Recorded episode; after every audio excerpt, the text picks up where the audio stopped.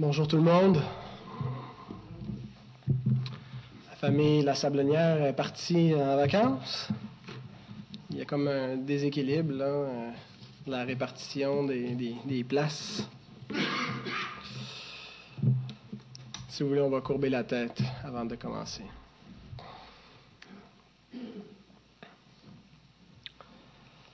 Seigneur, gloire à ton nom. Tu es digne, notre Dieu, d'être adoré, d'être craint, d'être servi. Toi seul as le droit, Seigneur, de régner sur la conscience des hommes. Toi seul, Seigneur, mérite d'être vénéré. Et pourtant, combien l'homme se fait des idoles, serre son propre ventre, Seigneur. Mais tu nous as rachetés, tu t'es fait un peuple qui t'appartienne en propre un peuple à la louange de ta gloire. Et Seigneur, nous faisons partie de ce peuple et c'est notre joie. Nous sommes dans cette alliance avec toi, une alliance éternelle, et personne ne pourra nous ravir de ta main. Seigneur, merci pour ce salut, pour ta grâce. Aide-nous alors que nous sommes assemblés ici pour t'écouter. Aide-nous à comprendre cette alliance à comprendre, Seigneur, ton plan rédempteur, pour que notre révérence envers toi, notre vie pour toi, puisse refléter davantage ta parole. Que ton nom soit glorifié au milieu de nous, Seigneur. Et c'est au nom du médiateur de la nouvelle alliance, Jésus-Christ, en son nom que nous te prions. Amen. Je vous invite à ouvrir vos Bibles dans l'Épître aux Hébreux au chapitre 8.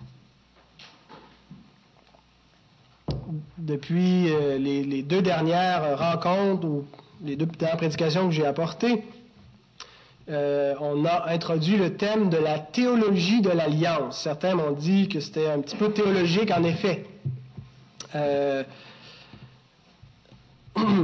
il y a certains passages de l'Écriture qui, à mon avis, se prêtent beaucoup plus à une approche didactique, c'est-à-dire qu'on enseigne, et d'autres textes qu'on prêche qui semblent être davantage des proclamations euh, qu'on peut prêcher avec euh, beaucoup de- de- d'enthousiasme, de, fougue, d'autorité.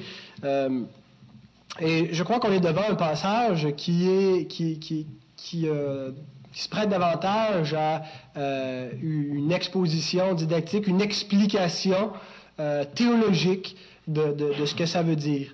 Euh, alors, euh, je, m'excuse auprès de ceux euh, pour lesquels c'est peut-être un peu plus ardu ce- cette approche-là, où c'est davantage une explication des textes.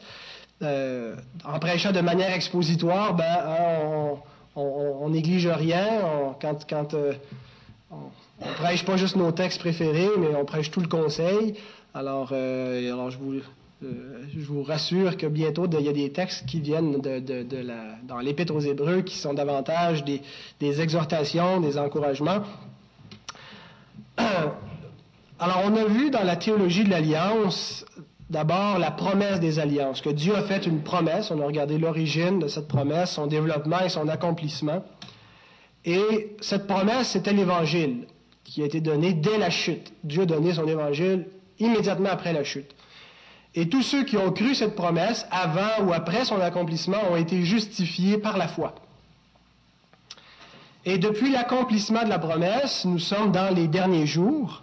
Alors, nous ne voyons pas encore tous les effets, tous les bénéfices de l'accomplissement de la promesse, mais nous voyons déjà le rétablissement de toutes choses par l'accomplissement de cette promesse. Ensuite, nous avons vu les alliances de la promesse. Dieu a placé sa promesse dans des alliances. Et la, promesse euh, principale qu'on retrouve dans l'Ancien Testament, pas la promesse, mais l'alliance principale qu'on retrouve, c'est l'ancienne alliance, l'alliance qui a été faite avec Israël au mont Sinaï, souvent appelée la loi. On a vu euh, que cette alliance-là était temporaire et qu'elle était typologique. C'est-à-dire qu'elle euh, n'était qu'une ombre, elle n'était pas la réalité elle-même, elle n'apportait pas le salut, elle était l'ombre de la réalité, l'ombre de la nouvelle alliance. Et dans l'ombre, on retrouvait toutes sortes de, modalités terrestres qui préfiguraient les réalités célestes.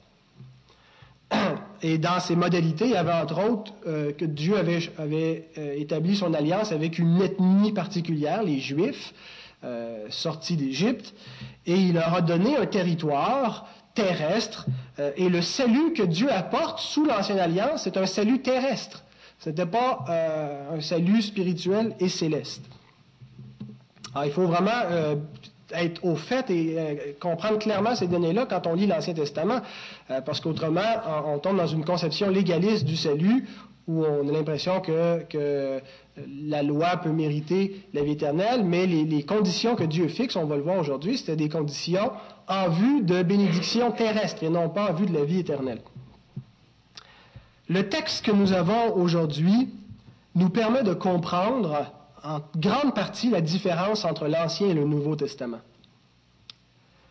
Et ce texte-là nous révèle euh, l'unité dans le, plan de la rédemption. Hein. Si on n'avait pas ce texte, euh, on aurait plus de difficultés à voir l'unité dans la, rédemption.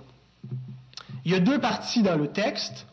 Euh, la première, Dieu compare la première alliance qu'il a faite avec la nouvelle alliance qu'il annonce qu'il va faire à l'époque de Jérémie.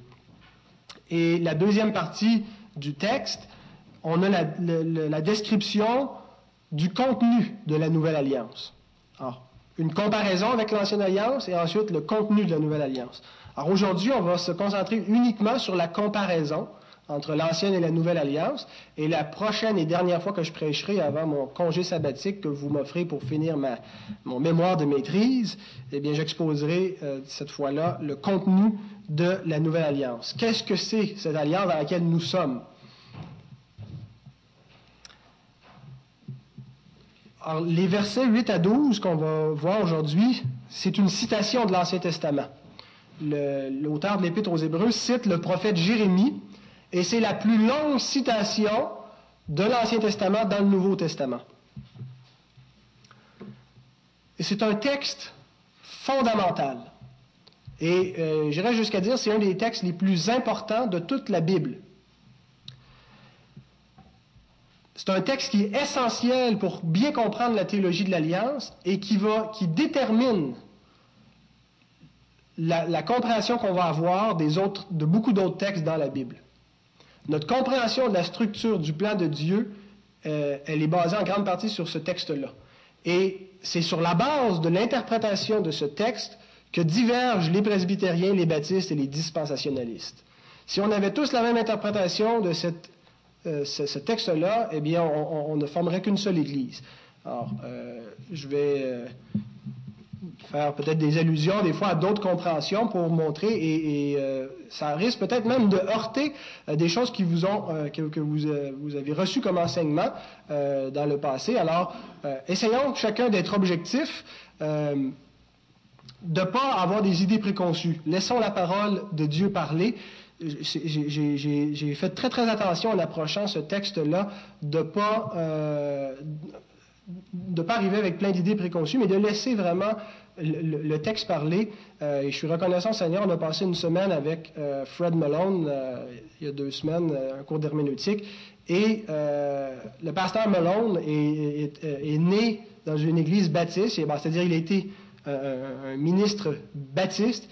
Il est devenu presbytérien euh, c'est-à-dire euh, que l'Église presbytérienne baptise les bébés, comme vous savez, euh, et il est redevenu baptiste. Et tous ces changements de, compréhension sont faits sur la base de ce texte-là. Alors, lui, c'est le texte qu'il a le plus étudié. Il a écrit un gros bouquin qui se base sur ce, texte-là. Alors, il nous a exposé pendant une semaine vraiment l'herméneutique, les règles qu'il faut avoir quand on interprète la Bible et laisser la Bible parler. Et il nous a convaincus que l'auteur de l'Épître aux Hébreux est un baptiste. Euh, alors, dans ce texte, on retrouve les éléments de continuité et de discontinuité entre l'Ancien et le Nouveau Testament, la notion Israël et l'Église et la loi et l'Évangile. Alors, toutes les questions sur lesquelles presbytériens, baptistes et dispensationalistes euh, ne s'entendent pas. Alors, on va le lire. En effet, si la première alliance avait été sans défaut, il n'aurait pas été question de la remplacer par une seconde. Car c'est avec l'expression d'un blâme que le Seigneur dit à Israël, Voici, les jours viennent, dit le Seigneur, où je ferai avec la maison d'Israël et la maison de Juda une alliance nouvelle.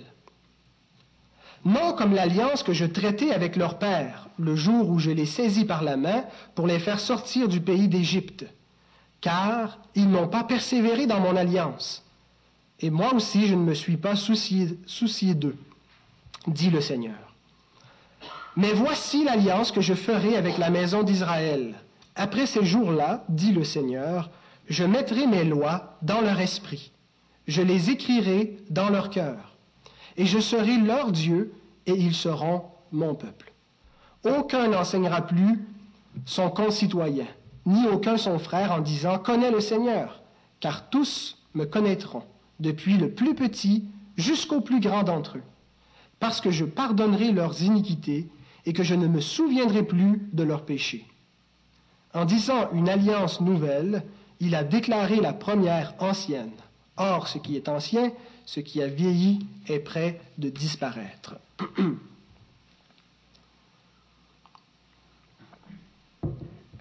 Ce matin, personne ne va pouvoir m'accuser d'être compliqué. J'ai deux points. Ils sont d'une simplicité limpide. Mon premier point, c'est la nouvelle alliance est nouvelle. Et mon deuxième point, c'est la nouvelle alliance n'est pas comme l'ancienne alliance. ça ne peut pas être plus simple, mais c'est ce que le texte nous dit. La nouvelle alliance est nouvelle et la nouvelle alliance n'est pas comme l'ancienne. Alors, avant de comparer, avant de, regarder le contenu de la nouvelle alliance, avant de voir qu'est-ce que Dieu, décrit dans ce texte-là, qu'est-ce que, qu'est-ce que ça va être cette alliance-là, mais avant de nous le décrire, il nous dit deux informations. Ça va être une alliance nouvelle, et cette alliance-là ne sera pas comme celle que j'ai faite avec leur père quand je les ai sortis d'Égypte. Alors, la nouvelle alliance est nouvelle, premier point. Jérémie, qui a écrit cette prophétie, qui est citée par l'auteur de l'Épître aux Hébreux, est au sixième siècle avant Jésus-Christ.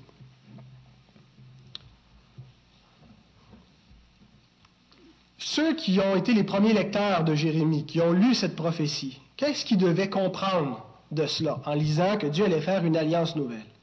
Eh bien, ils devaient comprendre ceci, ce qu'on lit au verset 13. En disant une alliance nouvelle, il a déclaré la première ancienne. Or, ce qui est ancien, ce qui a vieilli, est prêt de disparaître. Quand Dieu a fait alliance avec Israël dans le désert de Sinaï, il n'a pas appelé cette alliance l'ancienne alliance.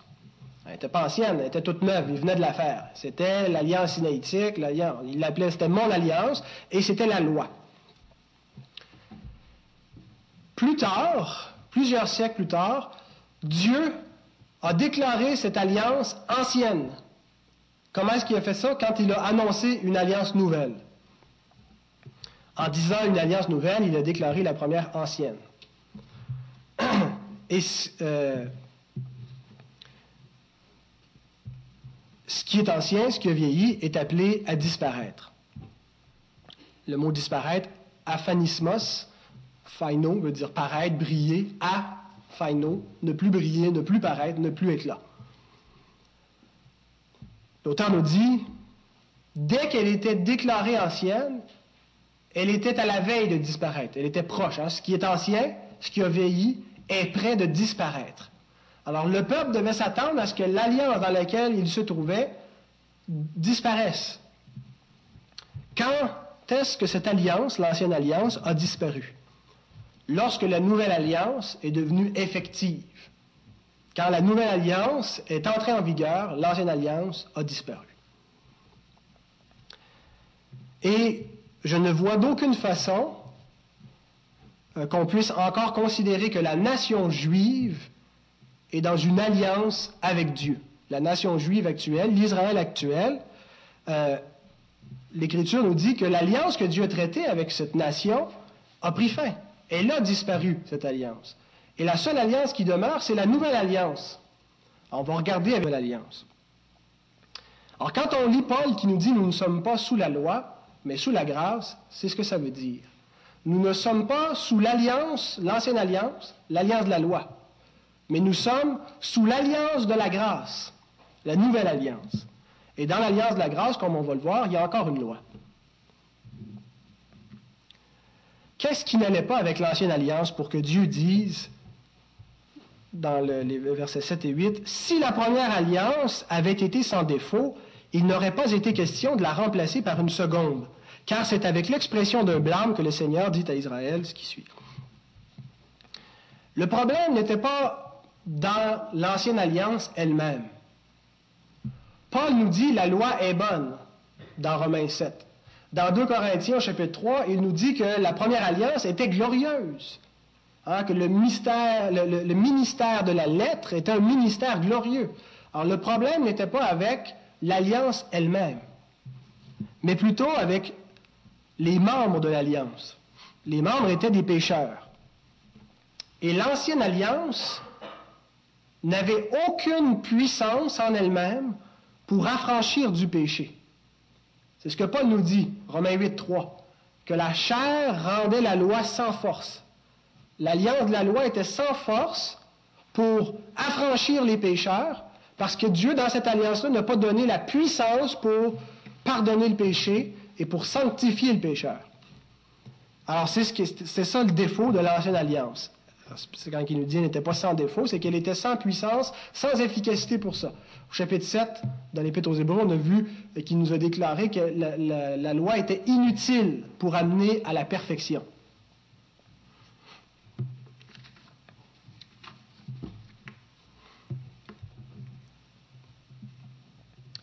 Mais Dieu annonce une alliance nouvelle. Quand il dit une alliance nouvelle, est-ce qu'il veut dire un renouvellement de l'ancienne alliance ou, ou est-ce qu'il veut dire une autre alliance? Qu'est-ce qu'il veut dire le mot nouveau ou l'adjectif nouvelle ici? Certains théologiens et euh, ceux qu'on appelle euh, des pédobaptistes, pourquoi on dit ça? Pédobaptiste, qu'est-ce que ça veut dire? Ils baptisent les bébés. Les pédobaptistes, ce ne sont pas des pédophiles, ce sont des, baptiseurs d'enfants. Hein. Alors, les pédobaptistes, et, on n'est pas peut-être pas, euh, euh, on n'en voit pas beaucoup au milieu de nous, mais historiquement, la grosse majorité des protestants sont des pédobaptistes. L'Église luthérienne, l'Église réformée avec euh, Calvin à Genève, l'Église presbytérienne, l'Église anglicane sont tous des églises qui baptisent les bébés. Sur quoi est-ce qu'ils se basent pour faire ça? leurs théologiens, voici ce qu'ils disent. Il n'y a que dans la Bible que deux seules alliances. L'alliance de la loi, ou l'alliance des œuvres plutôt, qui a été donnée avant la chute à Adam. Adam était dans une alliance avec Dieu et il pouvait s'y maintenir par ses œuvres. Après la chute, Dieu change d'alliance et donne l'alliance de la grâce. Et eux, ces théologiens-là, ce qu'ils voient, c'est qu'il n'y a qu'une seule alliance de grâce dans deux administrations différentes. L'ancienne alliance est une administration de l'alliance de la grâce. La nouvelle alliance est une autre administration de l'alliance de la grâce. Vous me suivez toujours? Alors, quand ils lisent que Dieu fera une alliance nouvelle, ce qu'ils voient, c'est Dieu va tout simplement renouveler, rafraîchir l'ancienne alliance. Et là, il y a beaucoup de conséquences qu'on tire de cela. Par exemple, l'ancienne alliance, il dit, c'est une alliance de grâce. Dans cette alliance, il y avait des inconvertis mais qui faisaient quand même partie de l'alliance. Ils étaient circoncis dès la naissance et ils appartenaient à une alliance de grâce. Dans l'Église, sous la nouvelle alliance, disent-ils, il y a aussi des inconvertis, comme en Israël. Et ils sont scellés dans la nouvelle alliance par le baptême qui a remplacé la circoncision. Est-ce que vous suivez leur logique?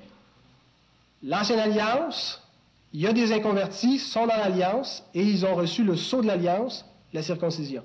La nouvelle alliance, il y a des inconvertis, ils ont reçu le sceau de l'alliance, le baptême. On baptise les bébés, ils font partie de la nouvelle alliance. Et ceci, cette compréhension-là, c'est la, distinction fondamentale entre les baptistes, ou en tout cas les réformés baptistes, et les presbytériens. Euh, aux États-Unis, les presbytériens, c'est une énorme dénomination, et les baptistes, c'est une énorme dénomination. Euh, et s'il n'y avait pas cette distinction-là, ils ne feraient qu'une une Église. C'est vraiment sur cette base-là, sur cette compréhension-là, qu'il y a deux Églises. L'adjectif nouvelle. Quand Dieu dit je ferai une nouvelle alliance, autant dans le livre de Jérémie en hébreu que dans l'épître aux Hébreux en grec. Vous m'avez suivi, le, livre de Jérémie a été écrit en hébreu, l'épître aux Hébreux a été écrite en grec. Le mot nouveau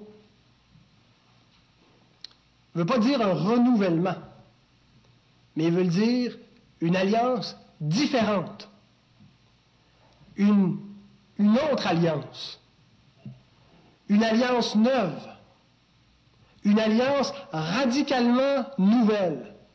C'est dans ce sens-là. Alors, en quoi est-ce que la nouvelle alliance est nouvelle par rapport à l'ancienne? Qu'est-ce que Dieu va faire dans la nouvelle alliance qu'il n'a pas fait dans l'ancienne alliance? Qu'est-ce qui change entre les deux? Eh bien, ce qui change, c'est quand on lit le contenu. Alors, le, le, contenu, il y a trois choses que Dieu annonce qu'il va faire, trois choses qui sont contenues dans la nouvelle alliance. Dieu va donner sa loi, Dieu va, euh, chacun va le connaître et il va pardonner les péchés. Alors quand on lit ça à première vue, on se dit c'est pas tellement différent. Dieu a déjà donné sa loi, Israël connaissait Dieu et il a certainement pardonné les péchés de son peuple. C'est ce qui fait dire aux presbytériens que c'est juste un rafraîchissement de l'ancienne alliance. C'est un renouveau, mais c'est la même alliance. Eh bien, la différence entre l'ancienne et la nouvelle alliance, ce que Dieu va faire de différent, ce que Dieu va faire de nouveau, c'est que dans l'Ancienne Alliance, Dieu a donné sa loi sur des tables de pierre. Dans la Nouvelle Alliance, il va écrire sa loi sur les cœurs. C'était externe, ça devient interne. Dans l'Ancienne Alliance, la connaissance de Dieu était ecclésiale. On connaissait Dieu dans le peuple. Dieu s'était manifesté, mais ce n'était pas nécessairement une connaissance personnelle. Dans la Nouvelle Alliance, il dit chacun me connaîtra personnellement. Et dans l'Ancienne Alliance, le pardon n'avait pas été donné avec l'Ancienne Alliance. Dieu a pardonné déjà. Mais le pardon des péchés n'appartenait pas à la substance de l'Ancienne Alliance. Ce n'était pas en vertu de l'Ancienne Alliance qu'on était pardonné. Et dans la Nouvelle Alliance, on est automatiquement pardonné. Est-ce que sous l'Ancienne Alliance, il y a des hommes et des femmes qui ont eu la loi écrite sur leur cœur, qui ont connu Dieu personnellement et qui euh, ont eu leurs péchés pardonnés. Certainement. David dit J'aime ta loi, elle est sans cesse le jour et la nuit l'objet de ma méditation. Euh, hein, il en parle comme de, cette loi qu'il médite, qui est dans son esprit, dans sa pensée. Alors, la loi de Dieu est écrite sur son cœur. Est-ce que euh, David, est-ce que Samuel, est-ce que beaucoup d'hommes ont connu Dieu personnellement? Ils l'ont connu. Euh, même il y a un contraste qui est fait, il nous est dit que les fils d'Élie ne connaissaient pas Dieu. Ça implique qu'ils n'avaient qu'ils connaissaient. Ils ne connaissaient pas Dieu, mais ils étaient quand même sous l'Ancienne Alliance. Alors certains ont connu Dieu personnellement. Est-ce qu'il y en a qui ont été pardonnés de leurs péchés? David dit au psaume 32, Heureux l'homme à qui la faute n'est pas imputée, à qui le péché est pardonné. Alors il a fait l'expérience du pardon de Dieu. Cependant, Ces bénédictions-là, d'avoir la loi dans son cœur, de connaître Dieu personnellement et d'être pardonné de nos péchés, ces bénédictions n'appartenaient pas à l'essence de l'ancienne alliance. Et tous ceux qui étaient sous l'ancienne alliance n'ont pas nécessairement eu la loi dans leur cœur, n'ont pas nécessairement connu Dieu, n'ont pas nécessairement été pardonnés de leurs péchés, parce que être sous l'ancienne alliance, n'était pas une garantie qu'on recevait ça. Et ceux qui en ont fait l'expérience de ces bénédictions les ont eues en vertu de la nouvelle alliance. Autrement dit, Dieu leur a donné ce qui n'appartenait pas à leur alliance. Il leur a donné ce qui appartenait, par avance ce qui appartenait à la nouvelle alliance. Ce que euh, l'auteur nous dit, Hébreu chapitre 9, verset 15.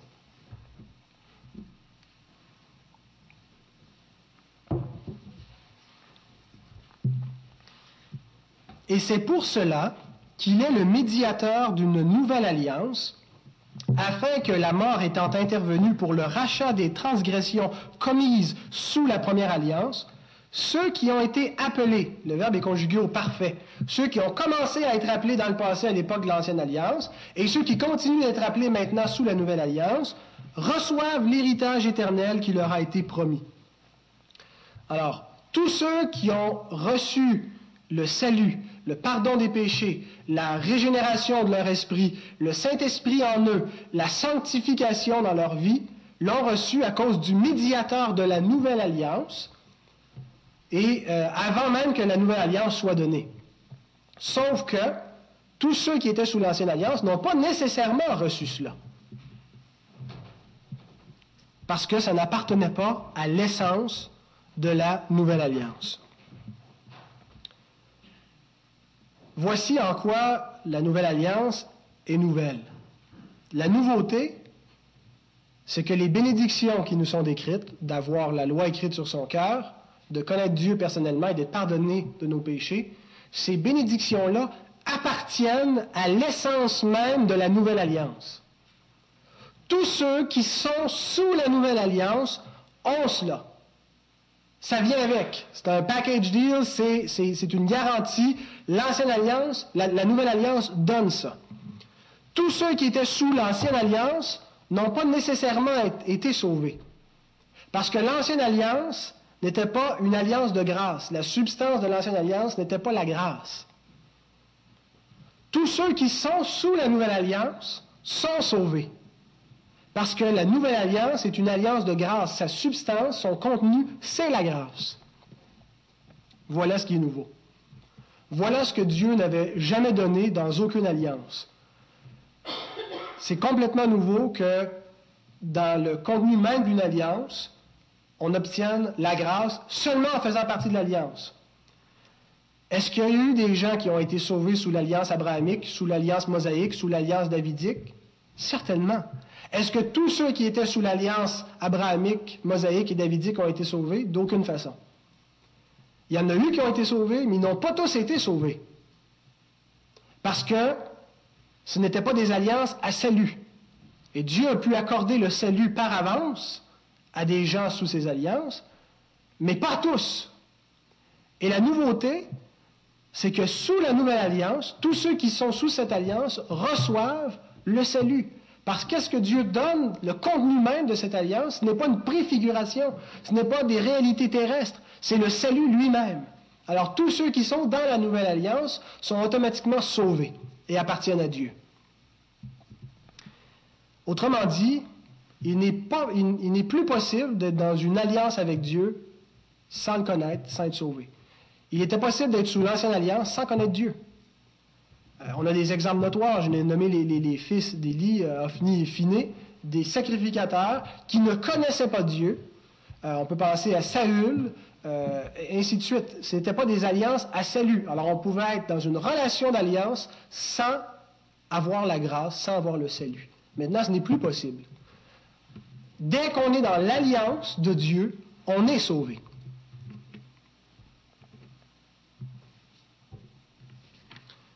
Tous ceux qui appartiennent à la nouvelle alliance sont régénérés, c'est-à-dire qu'ils sont nés de nouveau, ils sont justifiés, ils sont sanctifiés et ils sont glorifiés. Ils le seront, on l'est en Christ, mais nous le serons littéralement. La nouvelle alliance, son contenu, c'est l'Évangile. Et c'est la seule alliance dans laquelle la grâce a été donnée à tous les membres de manière efficace, à chacun. Et ça, c'est nouveau. C'est en cela que l'alliance de Dieu est nouvelle. Alors, vous comprenez que nos frères qui sont pédobaptistes ne comprennent pas la chose de la même façon.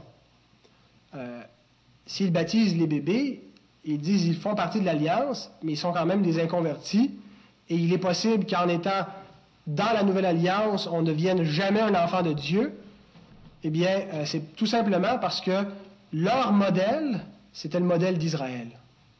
D'être dans une alliance terrestre, nationale, où il est possible d'être dans une relation d'alliance avec Dieu sans être né de nouveau, sans connaître Dieu. Eh bien, c'est une, c'est une mauvaise lecture de ce que c'est que la nouvelle alliance. La nouvelle alliance, la grâce de Dieu, elle est efficace, c'est-à-dire qu'elle est agissante dans tous les membres de l'alliance.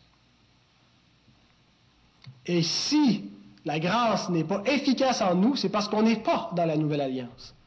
Si quelqu'un n'est pas né nouveau, si quelqu'un, euh, son intelligence n'est pas renouvelée, et on voit qu'une intelligence est renouvelée quand la loi de Dieu est écrite sur notre cœur et qu'on agit selon les commandements de Dieu, eh bien, si quelqu'un n'a pas cette vie-là, c'est tout simplement qu'il n'est pas dans la nouvelle alliance, même s'il est dans l'Église. Être dans la nouvelle alliance, c'est recevoir ça parce que c'est le contenu de cette alliance. C'est cet évangile que Dieu donne à tous les membres de l'alliance, indistinctement. Qui sont les bénéficiaires de la nouvelle alliance et quand est-ce que cette alliance devient effective?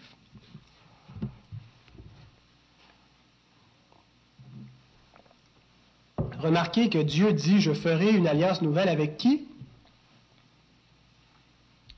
Avec la maison d'Israël et avec la maison de Judas. Est-ce que ça veut dire que c'est seulement les Juifs qui sont concernés par la nouvelle alliance? Et un dispensationaliste conséquent, je sais que tout le monde ne sait pas exactement c'est quoi un dispensationaliste, puis je ne veux pas toujours utiliser des termes techniques, mais euh, alors quelqu'un qui, euh, qui, qui, qui, croit qu'Israël est, est le peuple de Dieu, encore aujourd'hui, doit dire que la nouvelle alliance concerne que les Juifs. Puisque Dieu dit, je ne dis pas je, ferai alliance avec des païens, mais je ferai alliance avec la maison d'Israël et avec la maison de Judas.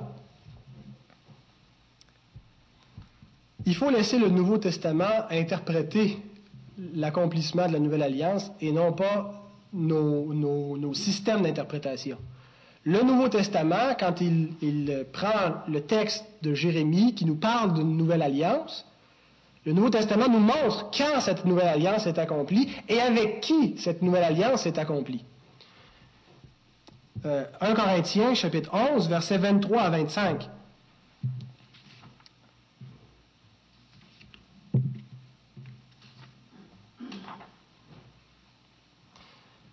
Car j'ai reçu du Seigneur ce que je vous ai enseigné.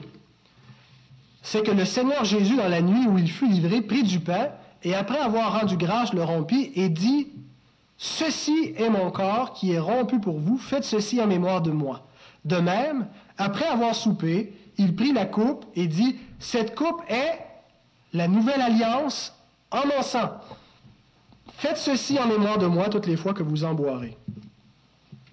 Christ a inauguré la nouvelle alliance par sa propre mort. Et il a donné le repas de l'alliance, le repas de la nouvelle alliance, à son Église. Et Paul écrit à l'Église de Corinthe, composée à la fois de juifs et de païens, qui participent à ce repas d'alliance et qui, par conséquent, est dans la nouvelle alliance. Alors, la nouvelle alliance, ça ne peut pas concerner juste les juifs.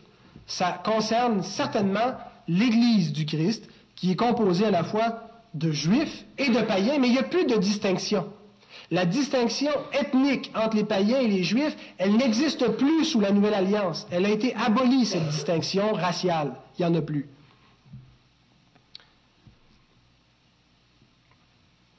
Alors, nous sommes, nous qui ne sommes pas d'origine juive, nous sommes le peuple d'alliance de Dieu. Et nous sommes dans une relation d'alliance avec Dieu parce que nous sommes définitivement dans la nouvelle alliance et éternellement dans la nouvelle alliance. Quand Ézéchiel parle de la nouvelle alliance, il en parle comme d'une alliance éternelle. L'auteur de l'Épître aux Hébreux nous dit ça aussi, que c'est une alliance éternelle. C'est pas une alliance temporaire en attendant que. C'est la dernière alliance que Dieu a faite, c'est la nouvelle alliance et nous sommes dedans. Mais pourquoi est-ce qu'il dit Je ferai avec la maison d'Israël et la maison de Judas une alliance nouvelle La nation d'Israël, tout le peuple euh, juif, est composé de combien de tribus? Douze tribus. Les douze tribus ont été unifiées en un seul royaume sous trois règnes. Vous vous souvenez? Dans l'ordre, c'est Saül, David et Salomon, exactement. Alors, sous le règne de ces trois rois-là, qui va de... Euh, attendez, j'ai écrit les dates ici. Où est-ce que je suis perdu dans mes notes? De 1090 à 922 avant Jésus-Christ, ces rois ont régné et durant leur règne, les douze tribus ont été unies. À cause de la désobéissance de Salomon, Dieu lui a dit qu'il déchirait la royauté et il donnerait dix tribus à quelqu'un qui n'est pas un descendant de euh, David, Jéroboam, mais qu'il maintiendrait à cause de David euh, une tribu euh, à Jérusalem. pas ben, à, Jérusalem, mais donc il se garderait une tribu fidèle pour la lignée davidique. Alors, quand on lit la Bible, on voit, à un moment donné, il y a une séparation et il y a deux royaumes. Et c'est vraiment deux royaumes distincts parce que même à un moment donné, ils vont entrer en guerre l'un contre l'autre.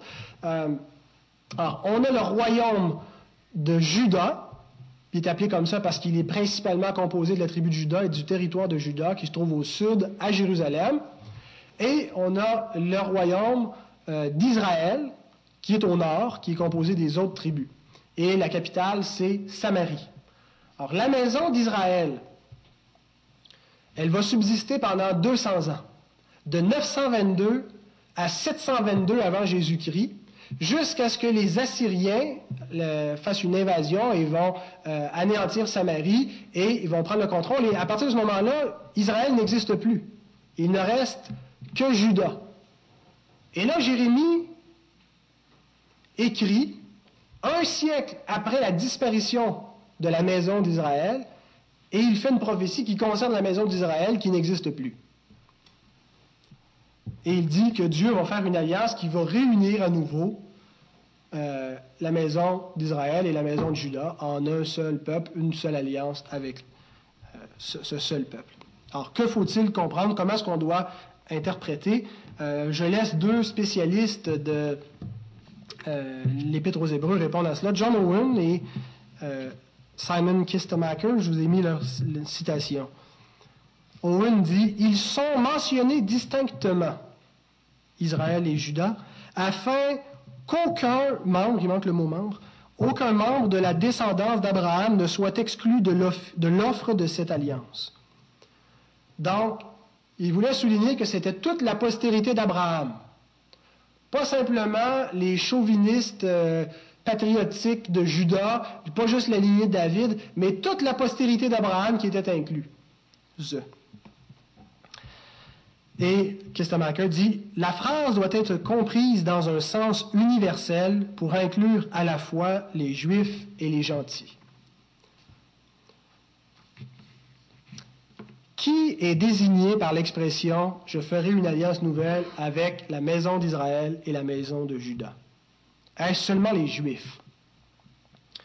Il est vrai que les juifs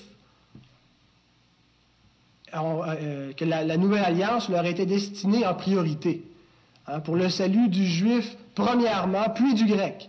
Et euh, Jésus vient premièrement vers les brebis perdues de la maison d'Israël. Alors, dans la chronologie par laquelle la, prédication de l'Évangile s'est faite, ça commence chez les Juifs pour ensuite aller vers les païens.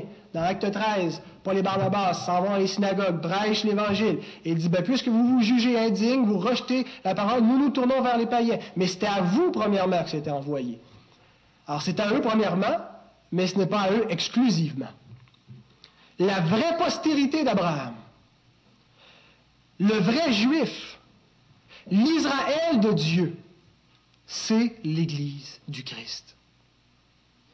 Il n'y a plus de distinction ethnique qui existe sous la nouvelle alliance. Romains 2, verset 28. Le juif, ce n'est pas celui qui en a les dehors, et la circoncision, ce n'est pas celle qui est visible dans la chair, mais le juif, c'est celui qui l'est intérieurement. Et la circoncision, c'est celle du cœur selon l'esprit et non selon la lettre. La louange de ce juif ne vient pas des hommes, mais de Dieu.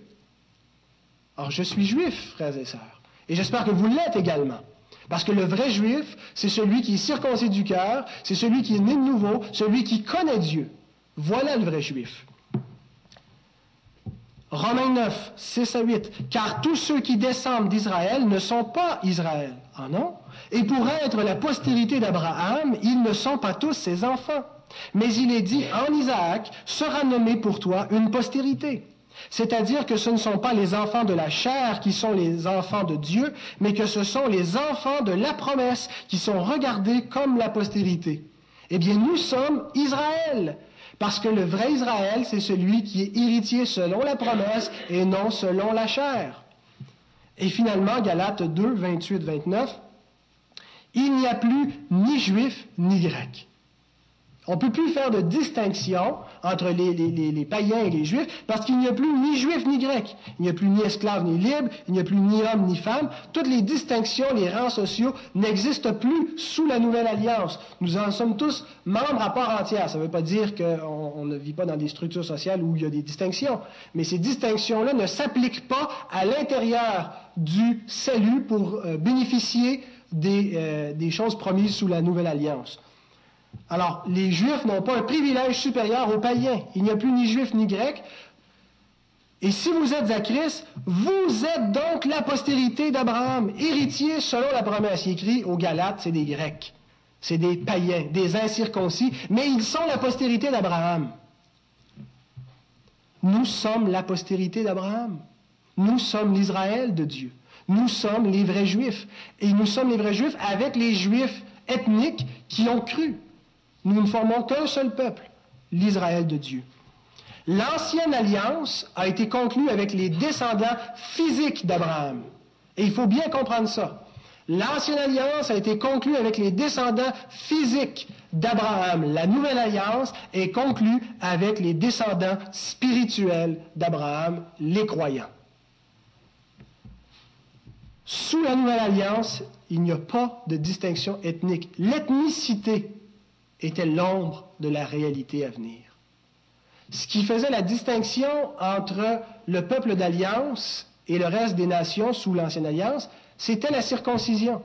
T'es circoncis, tu as une marque physique, tu es dans l'alliance avec Dieu, et c'était sur une base ethnique raciale. Si vous voulez, c'était du racisme, pas au sens où on l'entend généralement, mais c'était sur la base de la race, sur la base de l'appartenance à l'alliance. Cette distinction ethnique était que l'ombre de la réalité. Maintenant, ce qui distingue le peuple d'alliance d'avec le reste du monde, c'est l'état spirituel, c'est la condition spirituelle. C'est ceux qui ont le cœur circoncis, ceux qui ont la loi gravée en eux, ceux qui connaissent Dieu, versus ceux qui ne connaissent pas. Et il n'y a plus d'ethnicité. Qu'on soit noir, blanc, jaune, rouge ou vert, parce qu'on peut être bien malade, si on est dans l'alliance, peu importe notre origine, notre sexe, notre âge, notre rang social, on appartient au peuple d'alliance de Dieu et il ne reste plus que cette alliance en vigueur maintenant, la nouvelle alliance. Ce qui m'amène à mon deuxième point qui est un peu plus court.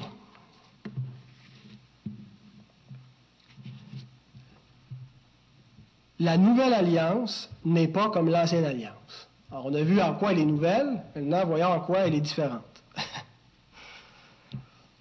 Le texte précise. On lit dans Jérémie 31, 31-32. Voici les jours viennent, dit l'Éternel, où je ferai avec la maison d'Israël et la maison de Juda une alliance nouvelle. Non comme l'alliance que je, j'ai traitée, que je traitais avec leur père, le jour où je les saisis par la main pour les faire sortir du pays d'Égypte. Alliance qu'ils ont violée. Quoique je fusse leur maître, dit l'Éternel on a une preuve supplémentaire qui nous dit que nouveau veut dire différent. Parce qu'il dit non pas comme celle que j'ai faite. Elle va être nouvelle, elle va être différente. En quoi est-ce qu'elle va être différente? Parce qu'elle ne sera pas violée, cette alliance.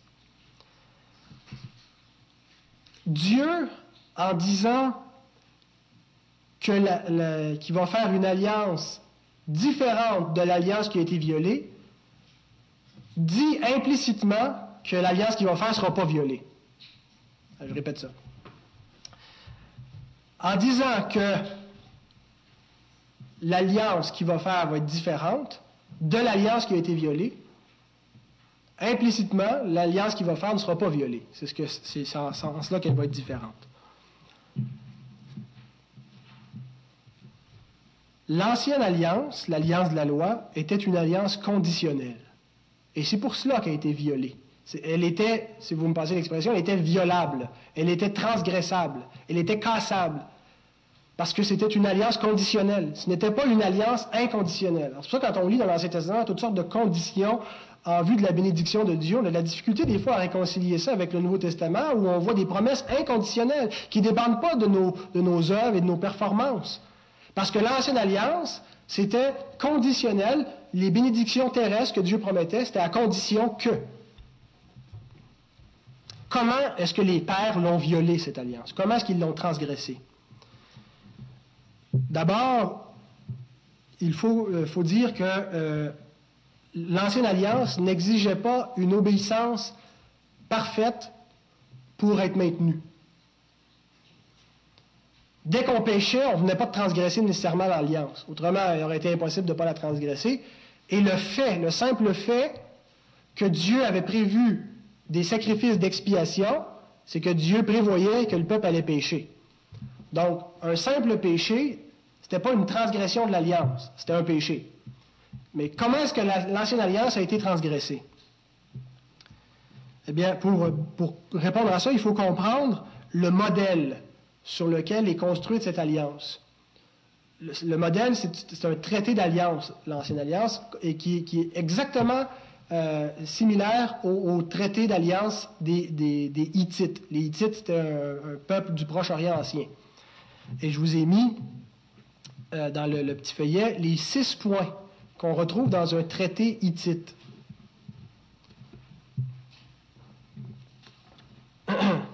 D'abord, dans le traité, c'était comme écrit, puis un traité, ça se faisait entre un, suzerain et un vassal. Un suzerain, c'était un roi euh, et un royaume qui dominait, qui était plus puissant, qui s'engageait à protéger un royaume vassal, plus petit, de protéger des autres royaumes des menaces, en échange de sa fidélité, en échange d'un tribut, et ainsi de suite.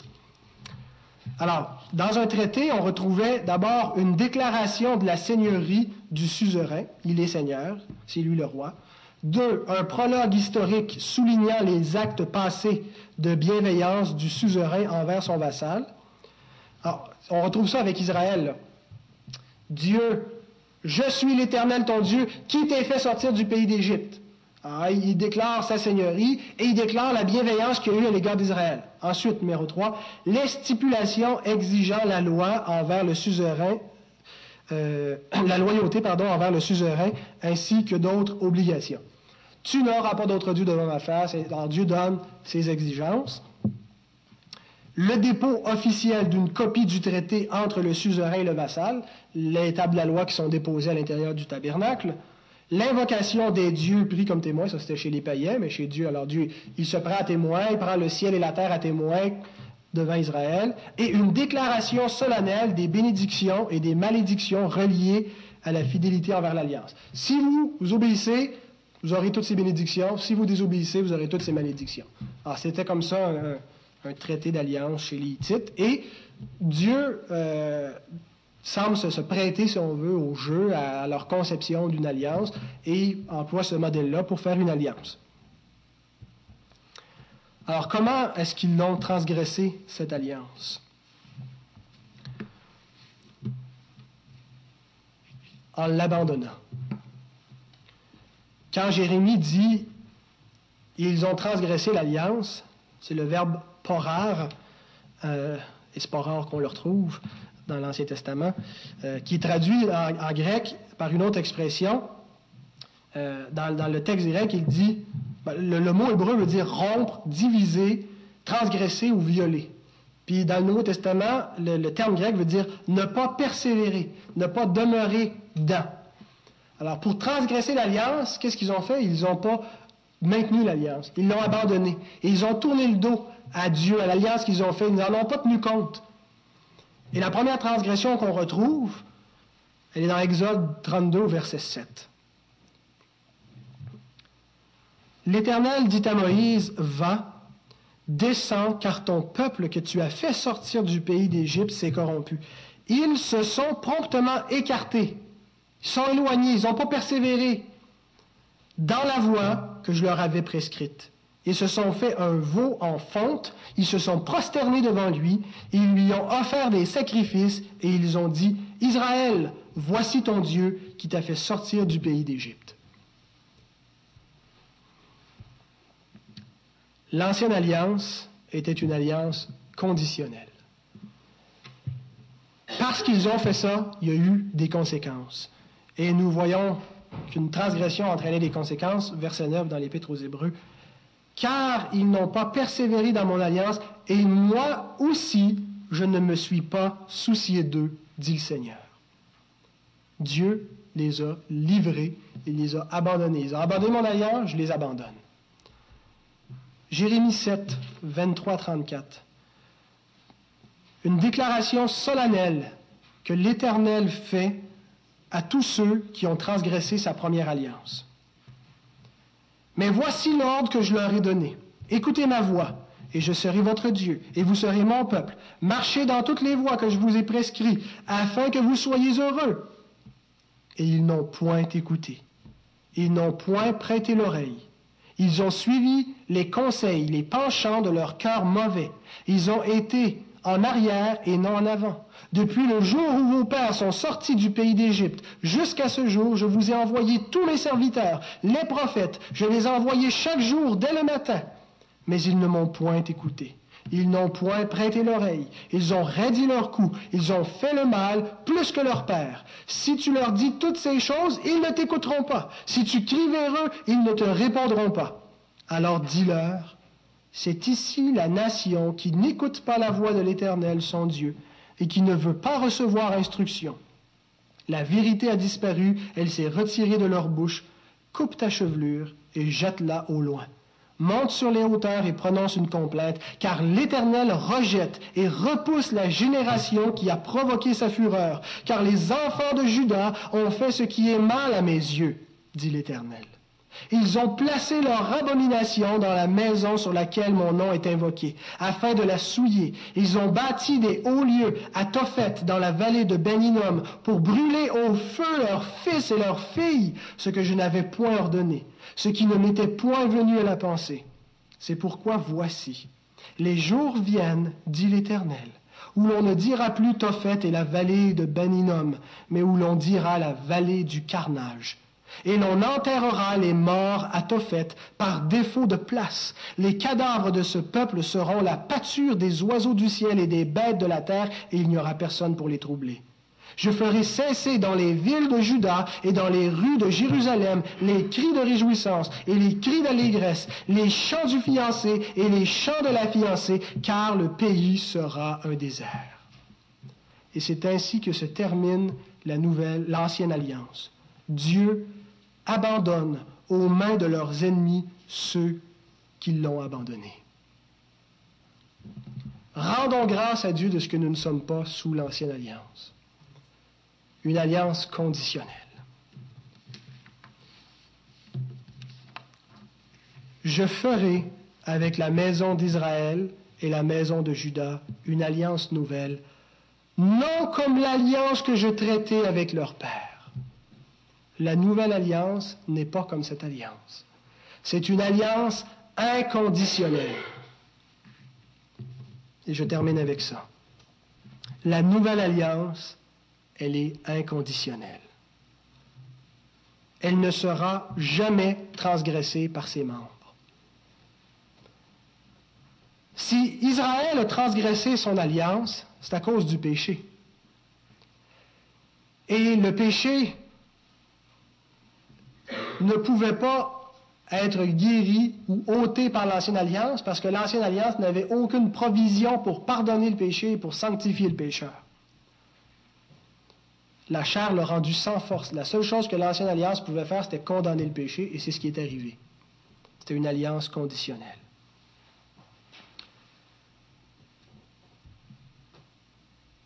Nous lisons dans Romains 8, 2 à 3. En effet, la loi, de l'esprit de vie en Jésus-Christ m'a affranchi de la loi du péché et de la mort. Car chose impossible à la loi parce que la chair la rendait sans force. L'ancienne alliance, ici appelée la loi, était sans force pour justifier, pour sanctifier, mais elle pouvait condamner.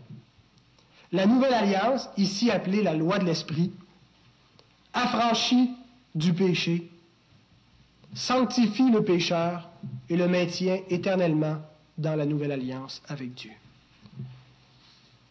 Et c'est possible de demeurer éternellement dans cette alliance sans jamais la transgresser. Pourquoi? Parce qu'elle est inconditionnelle. On peut juste transgresser là où il y a des conditions. Mais là où il n'y a pas de conditions, il n'y a rien à transgresser. La nouvelle alliance est une alliance inconditionnelle. Qu'est-ce que ça veut dire quand on dit une alliance inconditionnelle? Ça veut-tu dire que Dieu a aboli toutes ses exigences et qu'on peut faire ce qu'on veut, sans craindre de, de, conséquences ou quoi que ce soit? Ce que ça veut dire inconditionnel, ça ne veut pas dire que la nouvelle alliance était sans condition. Ça veut dire qu'elle était sans condition de notre part. Mais que toutes les conditions pour que cette alliance puisse être effective et vraiment apporter la grâce et apporter tout ce qu'elle promet, ces conditions ont été remplies par Dieu seul en Jésus-Christ. Et c'est en ce sens-là que la nouvelle alliance, elle est inconditionnelle parce qu'elle a un médiateur. Christ n'était pas le médiateur de l'ancienne alliance. Il a racheté ceux qui ont péché sous l'ancienne alliance. Il les a sauvés. Ceux qui étaient des croyants sous l'ancienne alliance. Mais il n'était pas le médiateur de l'ancienne alliance, il est le médiateur de la nouvelle alliance. Alors la nouvelle alliance, elle est inconditionnelle pour nous, à condition que Christ, le médiateur, ait accompli parfaitement toutes les exigences divines, ce qu'il a fait. Christ seul a pris sur lui la malédiction du péché. Vous et moi n'avons pas eu à passer au milieu des morceaux d'animaux coupés. Vous vous souvenez qu'Israël a reçu sur, sur lui le sang. Et Israël est passé au milieu des, morceaux de veau coupés. Jérémie 34, verset 18. Il a contracté une alliance et il a appelé sur lui la malédiction de cette alliance. Il devait la transgresser. Vous et moi n'avons pas eu à passer au milieu de ces animaux coupés, qui étaient un gage que notre vie serait coupée elle aussi, qu'elle serait triturée, qu'elle serait détruite si on transgressait l'alliance. Mais Christ a eu à subir la malédiction à cause du péché. Christ a subi la colère, a été maudit à cause du péché. Il, est, il a été fait péché afin que nous devenions en lui justice de Dieu.